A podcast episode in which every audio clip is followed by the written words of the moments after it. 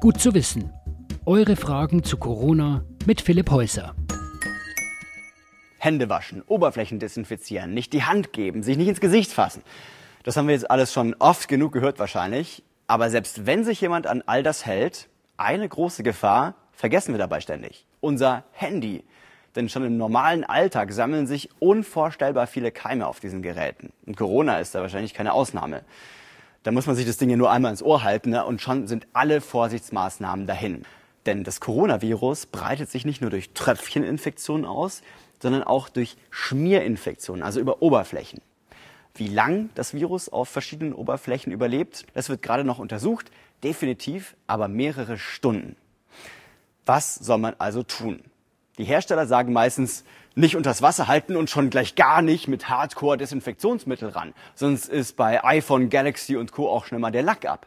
Beziehungsweise die fettabweisende Schicht, die zumindest eine Zeit lang Fingertapser verhindert. Tatsächlich hat Apple jüngst reagiert und gesagt, okay, also Desinfektionstücher mit 70 Prozent Alkohol darf man dann doch nehmen. Das wäre genug, um Corona zu killen. Also googelt am besten mal, was euer Handyhersteller für die Desinfektion empfiehlt.